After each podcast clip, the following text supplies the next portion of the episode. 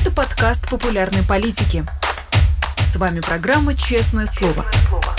Здесь мы говорим о самом главном. Всем здравствуйте, вы смотрите канал «Популярная политика», это программа «Честное слово». Меня зовут Александр Макашенец, всем-всем-всем Привет! Друзья, как только подключились, не забудьте поставить лайк, не забудьте написать комментарий, это поможет этой трансляции продвинуться в рекомендациях YouTube, а это очень и очень важно. Ну и не забывайте, что есть суперчат, где можно задавать платные вопросы нашему сегодняшнему гостю, если вы смотрите в онлайн. Наш гость это Федор Кашининников, политолог, он уже с нами на связи. Федор, приветствую. Здравствуйте, доброе утро. А, Федор, ну я хочу начать с таких, э, скажем, не совсем, может быть, важных новостей, но а, в рамках которых все-таки, которые обсуждались на федеральных каналах. Например, вот вчера а, Владимир Путин побывал на ВДНХ.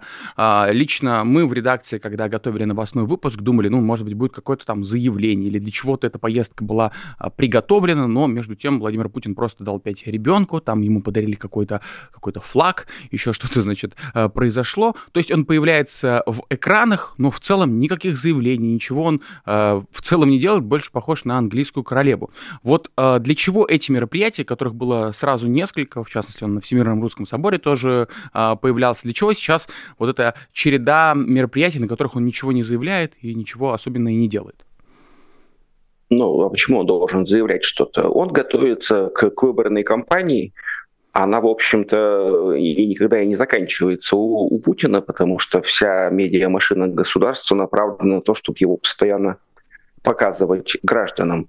Э, просто когда наступает прямо вот уже время э, так называемых выборов, его показывают в несколько раз чаще, чтобы его мельтешение на экране не выглядело прямо как-то странно, что вот не было, не было, и вдруг появился. Его сейчас заранее, мне кажется, вводят э, вот в постоянную ротацию, то есть он постоянно появляется по каким-нибудь дурацким поводам, ну или не дурацким, но по разным поводам. И это, очевидно, и будет э, делаться всю кампанию, потому что когда он официально выдвинется, его будут показывать каждый день по несколько раз, как это всегда бывает э, во время выборной гонки. Ну и чтобы это, повторюсь, не было как-то слишком очевидно, вот мы видим его появление. Почему он должен постоянно что-то заявлять? Мне кажется, это тоже какой-то элемент демонстрации его превосходства в информационной повестке. Хочу, заявляю, не хочу, не заявляю. Могу просто появиться, все ждут, а я не жду. Потому что на самом деле вчера почему-то многие ждали каких-то от него заявлений или даже выдвижения. Я вчера давал какие-то комментарии, меня тоже это все время удивляет. А чего, собственно, ждать? Почему каждый раз, когда он уходит на люди, он должен что-то заявлять? Э, он, к сожалению, не английская королева, а авторитарный диктатор, и его появление на людях, оно прежде всего нужно для демонстрации того, что он жив, здоров, бодр, так сказать, и никуда не делся. Это, в общем, едва ли не главная цель всех его появлений. Ну вот я знаю, что вы, в принципе, являетесь э, сторонником идеи того, что Путин любит как бы обманывать ожидания, да, каждый раз он э, старается сделать так, чтобы э, прогнозы чьи-то не сбылись. Но вот один из таких популярных прогнозов это то, что он о своем выдвижении скажет на прямой линии. Возможно, и здесь наши ожидания будут обмануты? Возможно, и здесь. Хотя э, в, прошлый, в один из прошлых выдвижений так и было. То есть он на прямой линии об этом сказал, причем между делом. Тут надо понимать, что для Путина выдвижение на пост президента, ну, как бы в драматургии его кампании не является э, чем-то важным, как, собственно, вся это событие. Все это будет продаваться людям как некая Э, ну, такая традиционная процедура. Ну да, да, Путин надо выдвинуться. Ну, между прочим, вот он выдвинулся. Ну да, надо как-то иногда делать вид, что ты участвуешь в кампании. Ну, хорошо, он поучаствовал. Э, ну, а потом, значит, он победил. Но это не главное. Главное, что он каждый день с утра до вечера руководит Россией, заботится о людях, и как бы это первично. А вот все остальное компания избирательная, ну, для, знаете, для Джо Байдена как бы развлечение, это они там что-то бегают, суетятся. А что суетиться-то? Все же так понимают, кто победит. И в этом как бы смысл. Да? Поэтому, с одной стороны, ему, не, ему нет никакого смысла торопиться с выдвижением. Да, зачем ему торопиться? Он выдвинется ближе к концу э, срока выдвижения, не спеша между делом.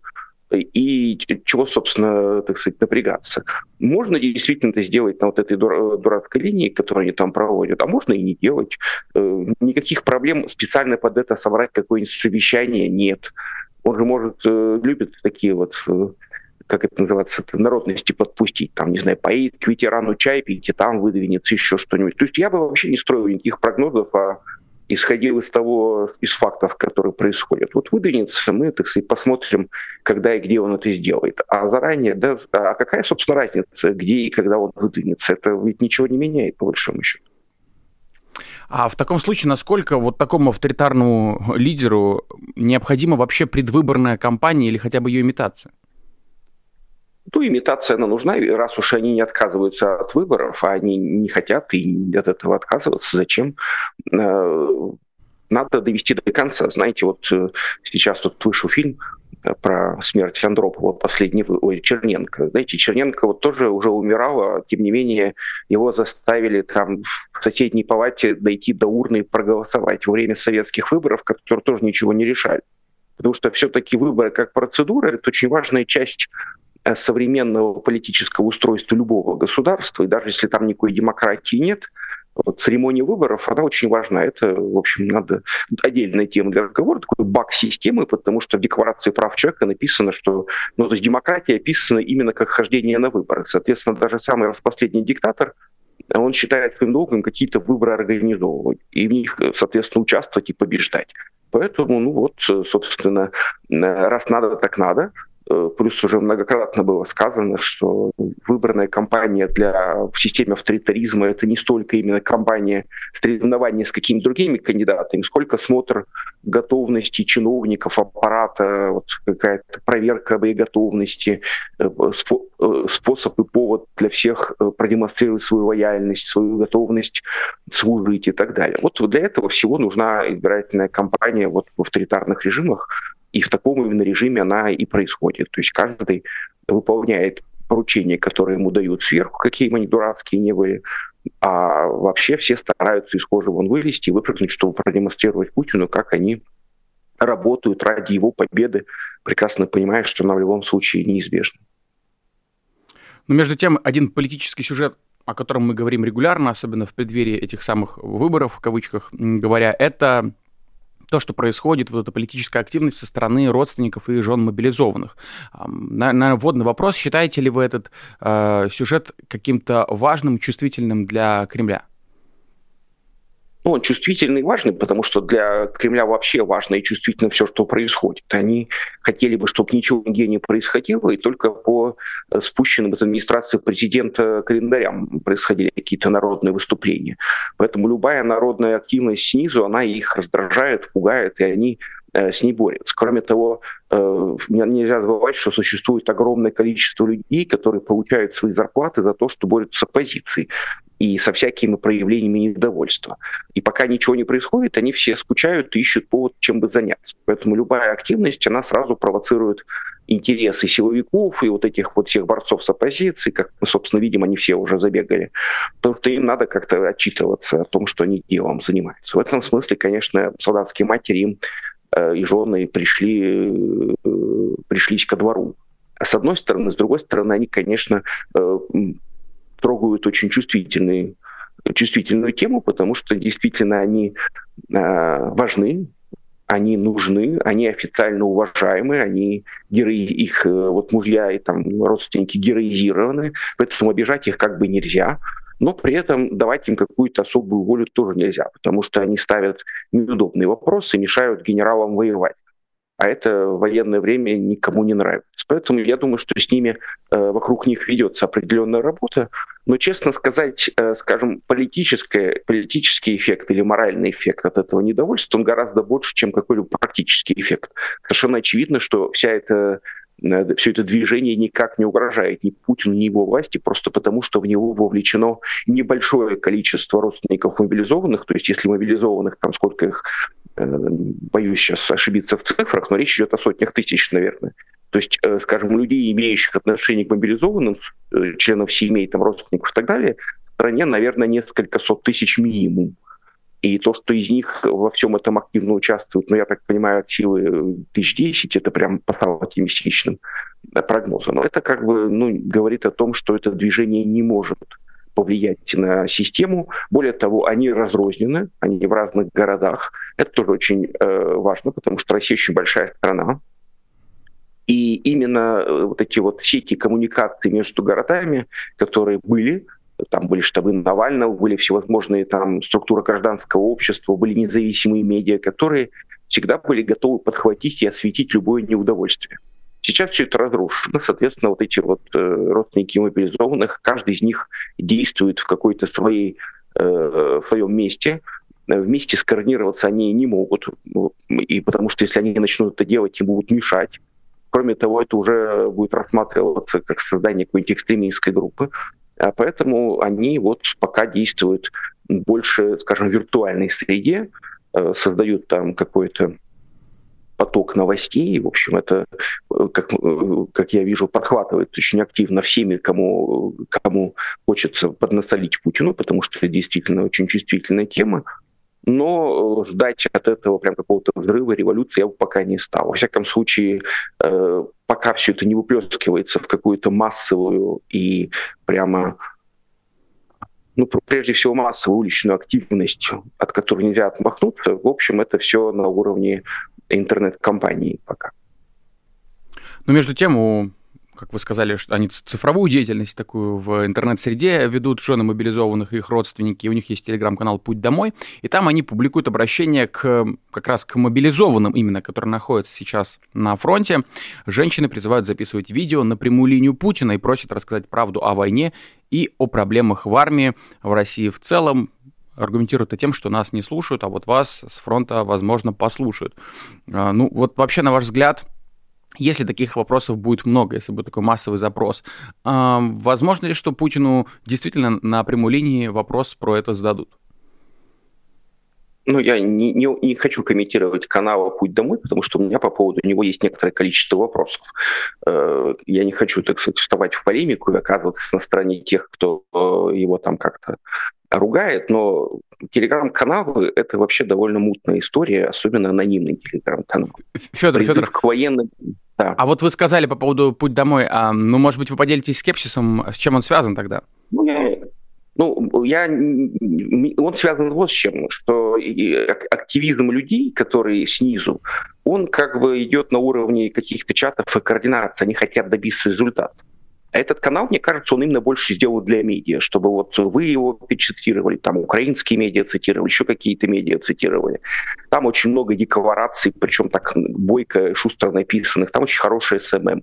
Возможно, это делают действительно какие-то жены и там близкие мобилизованных. Но давайте скажем честно, анонимный канал не может быть ничьим представительством, понимаете? То есть э, анонимный канал ведут конкретные люди. Насколько они представляют всех жен мобилизованных, насколько взгляды тех, кто ведет канал, отражают позицию всех остальных, тех недовольных э, судьбой своих близких. Это все дискуссионный вопрос. Я вообще очень плохо отношусь ко всем анонимным каналам. Потому что анонимный канал может каждый, и вы, и я можете сесть, называть свой канал как угодно и начать писать любые декларации, манифесты, заявляя, что нас миллионы, нас сотни тысяч, мы представляем там всех женщин, всех детей, всех офицеров, всех генералов, кого угодно. Но доказательства того, что мы кого-то представляем, мы с вами предъявить не можем. Поэтому я к этому телеграм-каналу отношусь спокойно, как к еще одному телеграм-каналу анонимному, который не очень понятно кем создан и для чего. Насчет призыва к военным записывать обращение на фронте, ну, тут уже э, это, это, это довольно странно, да, потому что люди на передовой находятся под контролем и офицеров своих товарищей, и если они включатся по призыву анонимного телеграм-канала в, сочи... Э, в писании каких-то посланий Путину, ну, они могут оказаться в неприятной ситуации, да, потому что, э, ну, это какая-то неодобряемая активность. А э, самое главное, почему э, авторы канала так уверены, что люди на передовой э, хотят рассказать Путину правду. Повторюсь, там на передовой у людей совершенно другой взгляд на мир, они там воюют, у них война, так сказать, происходит вот в ежедневном режиме. Но, дай бог, я бы хотел, чтобы они это сделали. Но, наконец, самое последнее и главное, давайте скажем честно. Мы все прекрасно понимаем, что э, если э, кто-то призовет заспамить линию Путина вот такой информацией, это абсолютно не значит, что от количества сообщений зависит ее содержание. Ну, это как, если бы все было так просто, понимаете? Если бы все было так просто, то по призыву Навального там Путину пришлось бы говорить о Навальном, да? Потому что все написали про Навального. Да нет, конечно. Во время прямой линии все четко регулируется, режиссируется, и Путин говорит только о том, о чем хочет говорить. Даже если ему миллион сообщений пришлют, он вполне может об этом не говорить. Но это не главное. Он может об этом поговорить. Почему нет? Ему могут э, прислать вопрос от какой-нибудь реальной жены мобилизованного, которая очень вежливо, со слезами на глазах скажет, дорогой любимый Владимир Владимирович, как же так? Вот мобилиза... мобилизовали нашего, значит, моего там дорогого мужа, и вот ротации нет. И Путин скажет, как нет ротации? Боже мой, какой ужас, нет ротации. Надо разобраться, я разберусь. Вашего мужа срочно вернут вам, и вообще мы с этим вопросом решим. После чего будет большая кампания о том, как несколько человек возвращаются домой, потому что началась ротация. Об этом сделают там десятки сюжетов по всем каналам. Э, и, так сказать, эту тему вот так вот заболтают. В конце концов, Путин ничего не стоит торжественно организовать ротацию десятков э, скажем, родственников тех реальных, э, скажем так, вернуть домой несколько десятков человек, чьи родственники больше всех, так сказать, буянят, и сделать из этого большую, красивую пиар-компанию самого себя. Вот что э, он сделает. Поэтому говорить, что эта тема для него вообще опасна на линии, да вовсе нет. Она как раз может быть опасна для этого движения, потому что его могут э, разрушить, так сказать, э, изобразив несколько торжественных возвращений. Поэтому давайте посмотрим, как будет. Но есть масса способов выкрутиться из этого вопроса, причем выкрутиться очень красиво и, так сказать, элегантно. Еще и вызвав к себе волну доверия вот этих людей, да, ну, началось возвращение, скоро и наш приедет, например, да. То есть я вот так эту ситуацию вижу, то есть она не тупиковая для Путина и не однозначно угрожающая ему.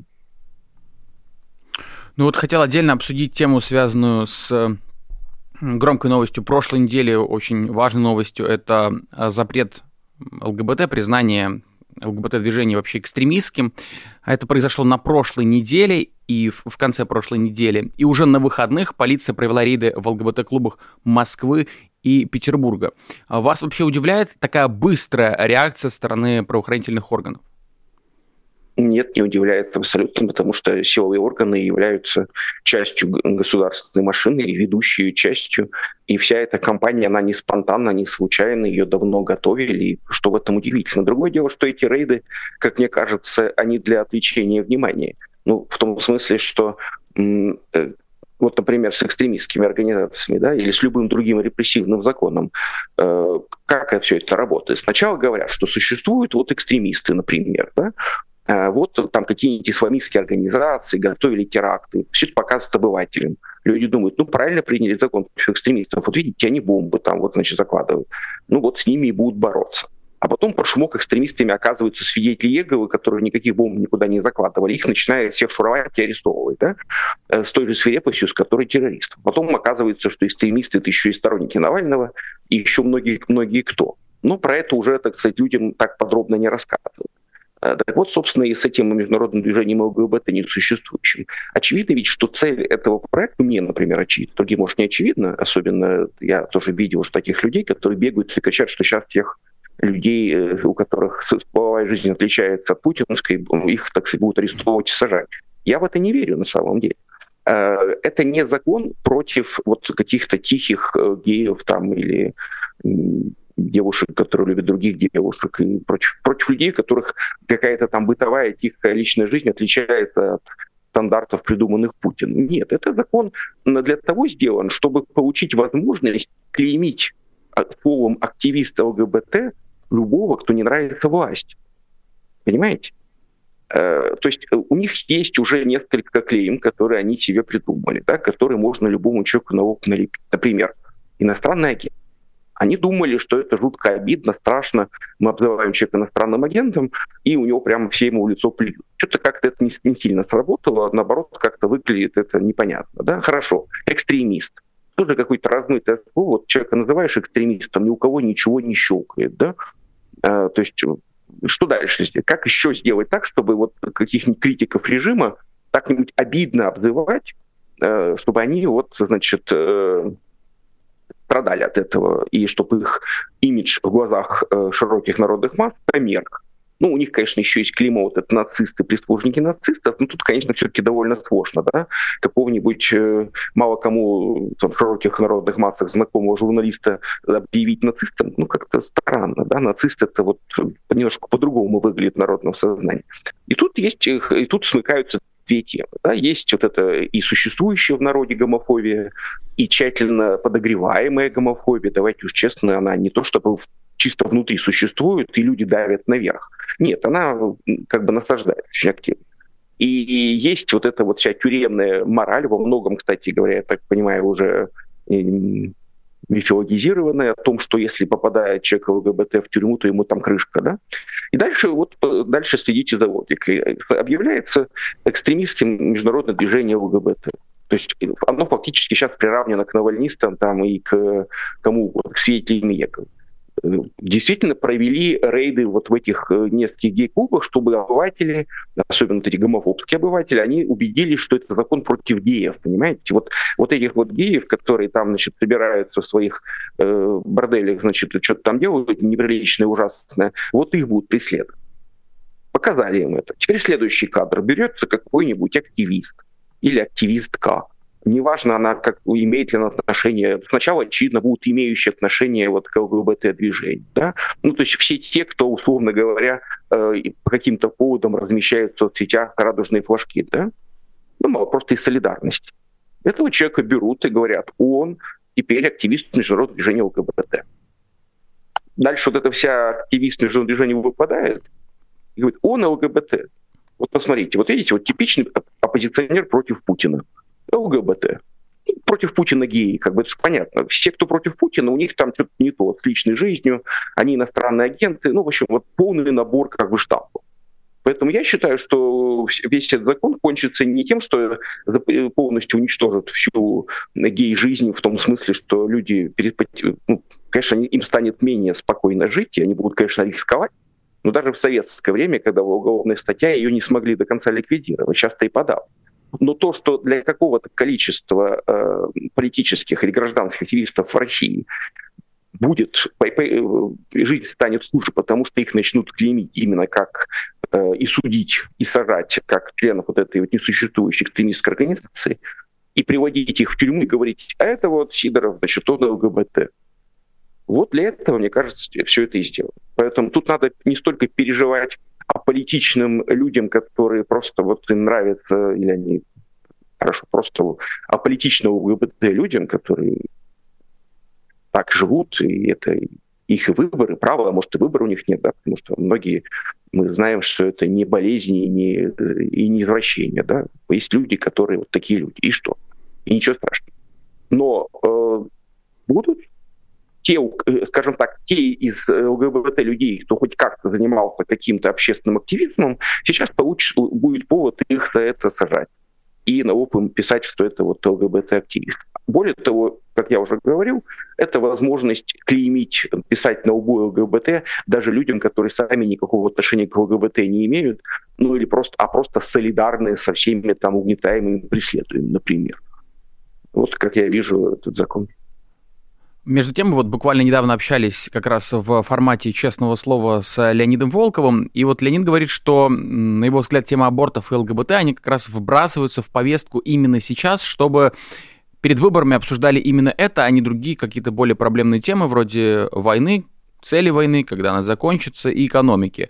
А вы согласны с тем, что это делается сейчас не случайно или наоборот, просто так совпало? Ну, я согласен, конечно, потому что а тема абортов вообще совершенно, так сказать, э, дурацкая, даже кощунственная для нашей страны, потому что если почитать то, что говорят э, про это демографы, они, во-первых, говорят, что э, аборты не, не, не играют никакой роли в снижении рождаемости. Более того, количество абортов снижается в России, и в эту статистику все последние годы, э, статистику абортов попадают и аборты по медицинской необходимости. Почему? Потому что это в советское время многие Э, женщины имели этот опыт, потому что в советское время, к сожалению, это был, ну, так получилось, народное средство контрацепции. Просто в силу ряда обстоятельств советской жизни э, люди очень часто прибегали к этому, потому что вот так э, все было устроено. И абортов было очень много в советское время.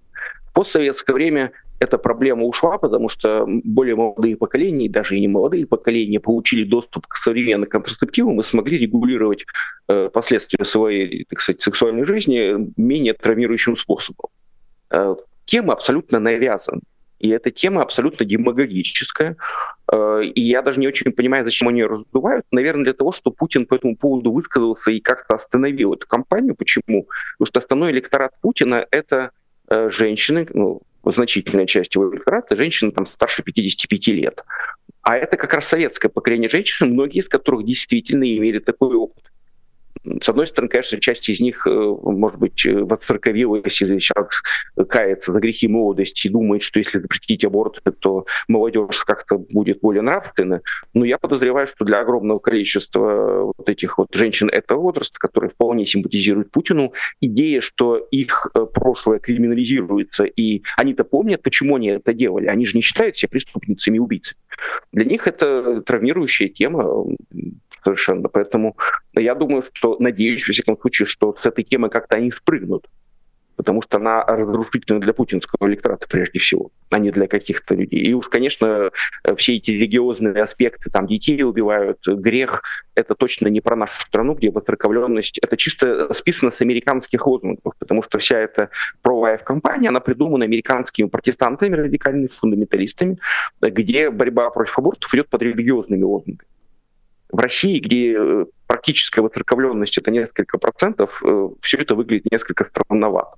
А вот что касается геев, то да, тут, конечно, это абсолютно предвыборная тема. Давайте все пообсуждаем, э, так сказать, геи ха-ха-ха, это же, так сказать, популярные там в некоторых кругах тема. Более того, в кругах Путина, судя по всему, это очень популярная тема. Я не знаю, почему она их так беспокоит, но и по его шуткам, и по, э, так сказать, вот настроениям его окружения ощущение, что они как только в баньке собираются, у них там все разговоры только про это, ну еще про американцев. Поэтому, э, и, возможно, они думают, что все так, что вот люди буквально в России собираются, не знаю, там по какому-нибудь поводу выпить, закусить, и первое, что не обсуждают, это кто с кем, значит, как геи всех достали.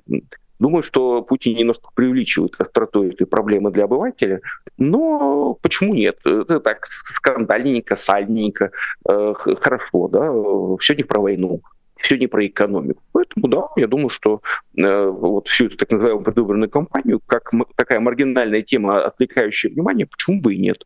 Э, будут, так сказать, обсуждать аборты, будут обсуждать ЛГБТ, э, вот какие-то там сопутствующие темы. Вполне, вполне себе технологичные. При этом часто, когда вот заходит речь о традиционных ценностях, я слышу примерно такую аргументацию от противников Путина, что Путин выступает за традиционные ценности на словах, но сам он не женат, и у него дети от разных женщин, это преподносится как некое противоречие. А вот на ваш взгляд, точно ли это противоречит традиционным ценностям, и может ли эти, вот могут ли эти факты отпугнуть консервативно настроенных людей или наоборот привлекут их? Нет, не могут, потому что, давайте скажем честно, вот знамя американского консерватизма Дональд Трамп – Эм, какой-нибудь благовоспитанный, э, не знаю, верующий американский человек 60-х годов был бы в ужасе от такого персонажа, да? Там несколько раз женат, э, какие-то скандальные личные жизни, какие-то там аферы с порнозвездами, черт что. Э, то есть, ну, прям какое-то воплощение антихриста какое-то, да, с точки зрения, не знаю, провинциального американского баптиста там 50-60-х годов. А теперь он с нами консерватизм. Почему? А не потому, что его личная жизнь никого на самом-то деле не волнует. Волнует, какие лозунги он продвигает. Сколько раз он женат, какие у него там были аферы, это их не волнует. Это его, ну, во-первых, им протестантам проще, да, это его личные отношения с Богом, его за это Бог сам будет потом судить.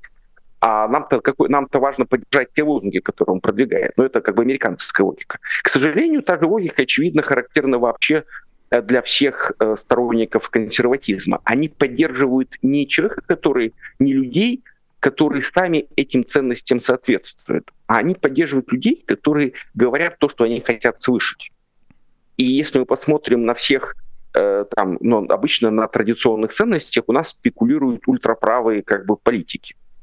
Правые ультраправые. Если мы посмотрим весь список там правых диктаторов, то мы обнаружим, что они все были весьма противоречивы тому, что говорили. Да, Муссолини изменял своей жене, и это знала там примерно вся Италия. Он в молодости был ярым критиком католицизма, потом стал поддерживать ну, как только он стал поддерживать католицизм, все, значит, итальянские католики зиганули, да, что, как нормально же с папой помирился. Молодец, хороший мужик. Гитлер, который, ну, у него там не, не столько религиозно, он проповедовал свои собственные придуманные ценности, но, э, как метко замечали с самого начала его карьеры, его личная внешность вообще мало соответствует идеалу арийского красавца двухметрового, как, собственно, как, собственно, и внешность всего его окружения. Да? Там было много по этому поводу шуток, и хромоногие Карли Геббельс, и жирненькие, значит, Геринг, и все они как-то не похожи были на арийцев с плакатов, но это как-то никому не мешало мешало на самом деле.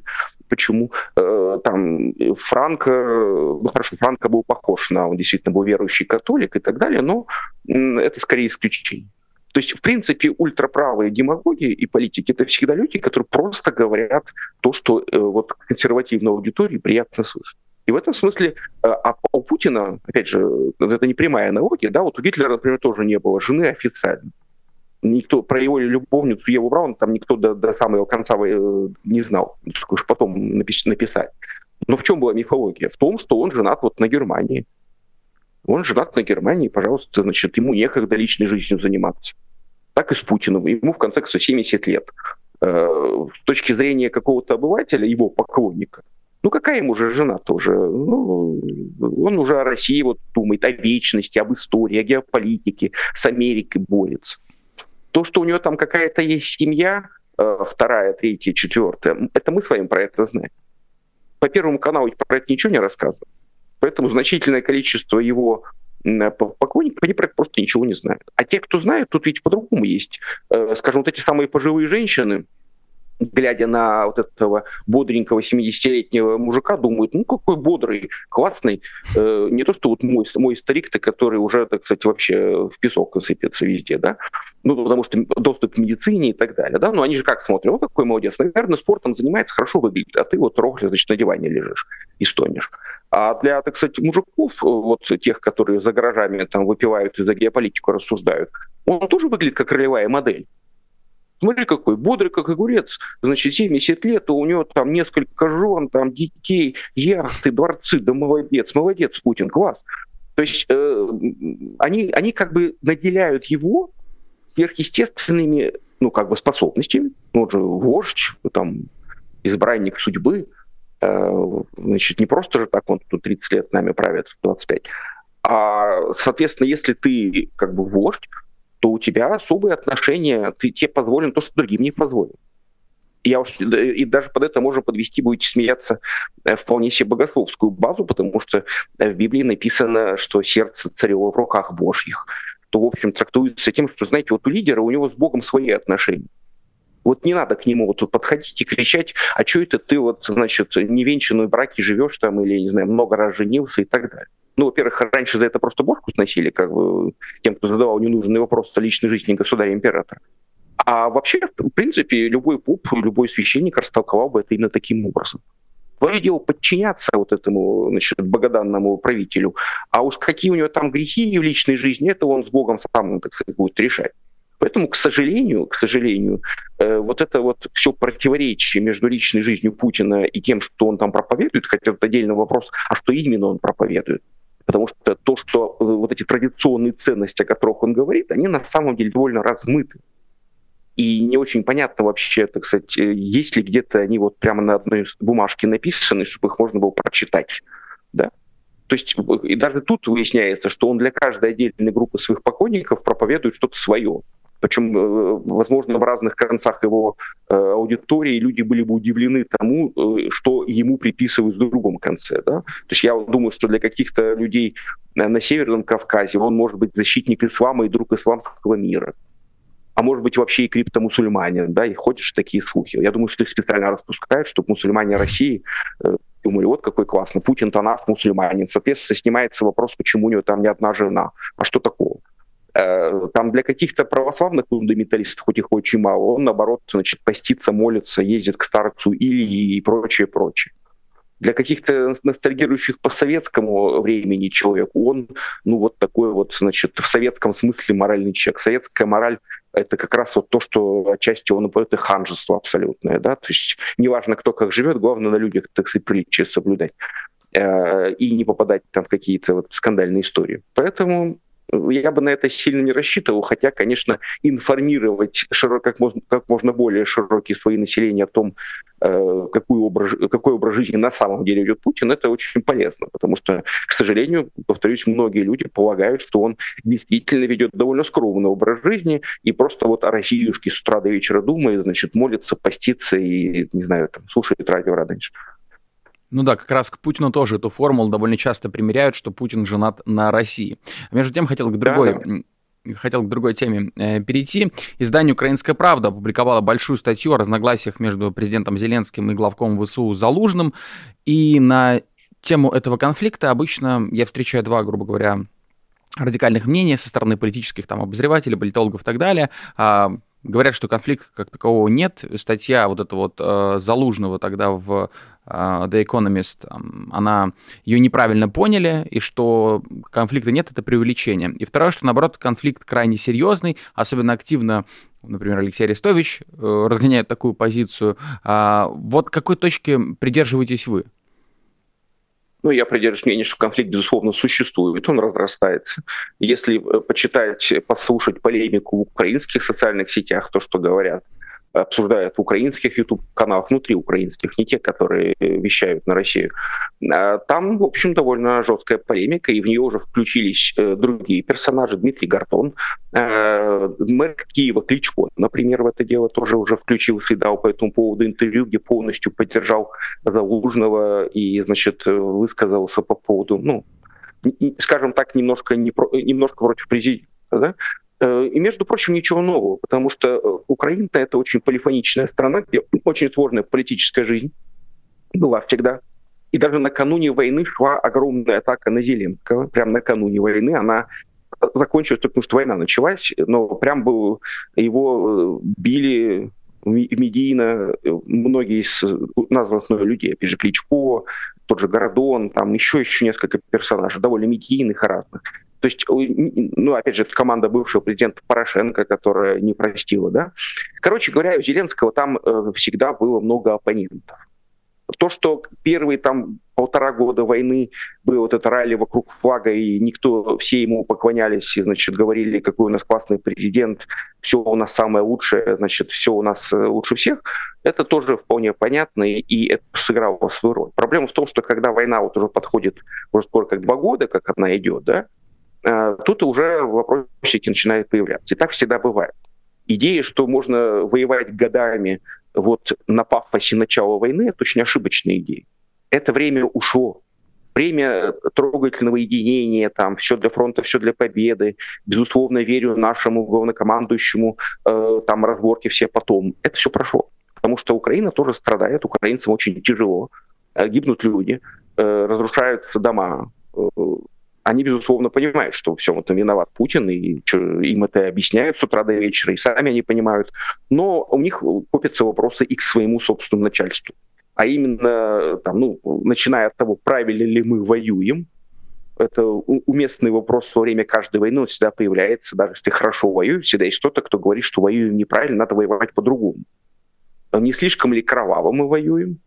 Ну и дальше, если идти по этой цепочке вопросов, вот они там, э, кто-то уже дошел до вопроса, а может, надо было в 2022 году подписать с Путиным мир и спасти там кучу людей, например, да, и города бы стояли целые, а то в итоге непонятно, что теперь дальше, на каких условиях договаривать. Эта полемика разрастается. И она, конечно, разрушительна для Украины. Почему? Потому что там уже висит в воздухе Рада, потому что парламент они не переизбирали, потому что война. Сейчас, если выборы президента, я так понимаю, тоже ну, вроде как не будет, тогда, понимаете, получается интересная вещь. Демократическая страна воюет с авторитарной. Но в авторитарной стране выборы, которые мы с вами уже обсудили, как бы прошли, и вот, пожалуйста, избранный всенародно президент. А в демократической стране и парламент с продленными полномочиями, и президент с продленными полномочиями. Президента критикуют э, самые разные люди за то, что он значит, э, не так руководит. А если этот конфликт с Залужным еще и разрастется и дойдет дело до увольнения, ну, тут, конечно, все это может перерасти в какое-то другое противостояние. В любом случае, э, делать вид, что этого конфликта нет, и он незначителен, можно. Э, но только если вы служите по ведомству пропаганды в администрации президента Зеленского. Потому что там, конечно, по работе положено говорить, что никакого конфликта нет, это все враги придумали, э, все, все единые, все друг друга любят и в одной упряжке. Но, как бы, к сожалению, очевидно, что это не так. Поэтому хочется, конечно, надеяться, что они купируют это все и весь, все это противостояние останется в рамках какой-то парламентской полемики и не приведет ни к чему другому.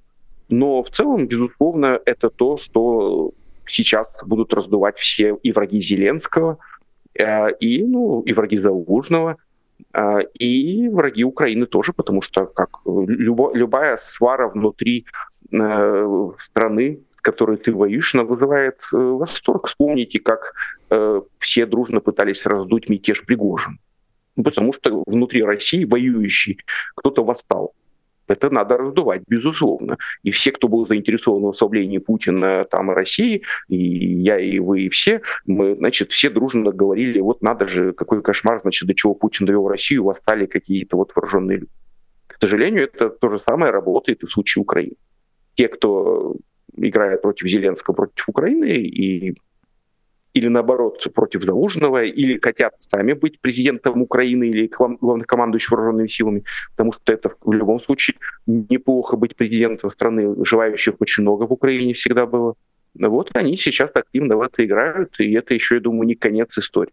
А Арестович, ну, понятно, он хочет, заявил, что выдвигается президент Украины, ему э, как бы сам Бог велел, потому что в демократических, э, в условиях демократии Э, выборы президента — это не как в России, когда все аплодируют любимому несменяемому лидеру, это когда его жестко критикуют.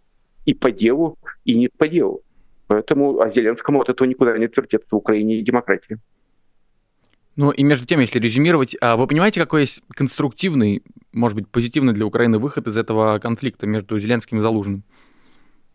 Ну, я, я не очень хорошо представляю, что реально, так сказать, сделать в Украине. Но вообще, э, честно, вот мое личное ощущение, что Зеленский э, как бы идет на спад. Он э, слишком много, он и его команда вложили сил в продвижение тезиса о том, что Россия быстро и, и каким-то образом проиграет, что победа близка. И я думаю, что вы прекрасно помните кампанию которая началась еще в, прошлом году о том, что вот это контрнаступление сметет буквально, так сказать, российскую армию и так далее. В это были вложены огромные усилия.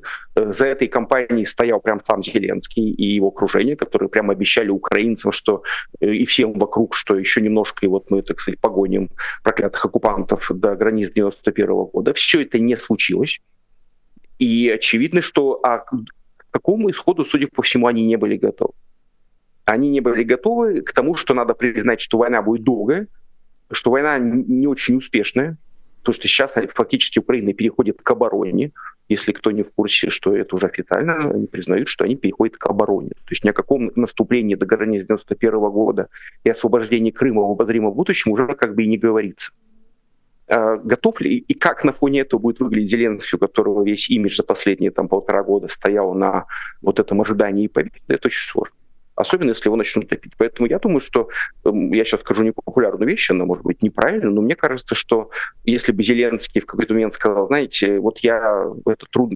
через это трудное время провел Украину как смог, а теперь я, пожалуй, пойду, буду возглавлю какой-нибудь фонд и буду заниматься помощью Украине, ездить по всему миру, а вы уж выберите себе другого президента, пусть он вас дальше ведет, это было бы гораздо более конструктивно, чем вот эти вот попытки остаться у власти, на фоне того, что хвастаться очевидно нечем.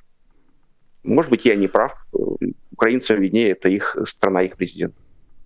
Ну да, я думаю, мы как раз в комментариях сможем узнать, эм, как поделится мнение. А поэтому, друзья, не стесняйтесь, пишите, смотрите ли вы в онлайне, смотрите ли вы в записи. Я хочу, Федор, задать финальный вопрос. Я понимаю, что он довольно трудный, без подготовки на него ответить, но, может быть, вы сможете может быть, развить мысль.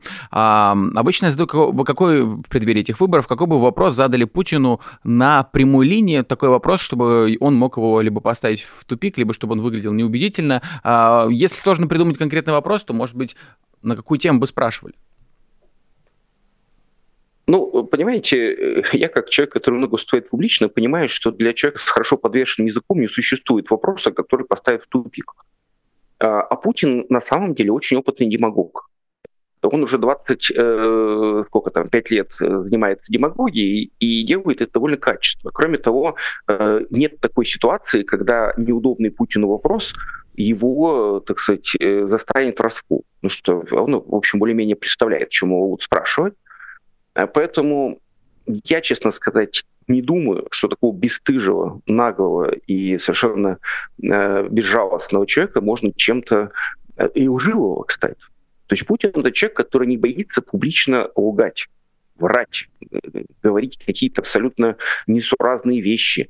Почему? Потому что никто ему потом это не предъявит э, ну, на большом уровне. Поэтому я, я как раз на, на этот вопрос отвечу так. Не надо себя тешить то можно Путину вот в личной полеме, вот в таком виде, как сейчас, то есть если Путин участвовал в дебатах, и можно было с ним сесть лицом к лицу и поспорить, цифрами, с фактами, да, спросить, почему так много денег нашлось у государства на выплаты вот этим всяким наемникам и так далее, а почему раньше эти деньги людям раздавали, что мешало поднять пенсии, что мешало поднять социальные выплаты, вот эти все деньги. Но получается, у государства было куча денег на войну запасено.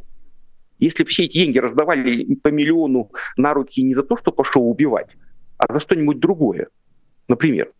Я уж не говорю о том, что и можно было выступить с совершенно демагогическим приемом и сказать, знаете что, дорогие жители России, а вы знаете, что если Россия не вела войну, а вот эти все деньги потратили на то, чтобы ваши кредиты погасить перед банками, вы бы себе без кредитов остались. Потому что денег-то на войну тратить он сколько. Но чтобы все это Путину сказать, надо, чтобы он с вами сидел, вот так как мы с вами разговаривал, и можно было ему что-то длинное сказать и сказать, ну теперь вы отвечаете. Вот тогда бы его можно было, наверное, поставить в тупик. Но он не такой, так сказать, глупый и не такой наивный, чтобы на такое соглашаться. Именно поэтому ни на каких дебатах никогда не участвует.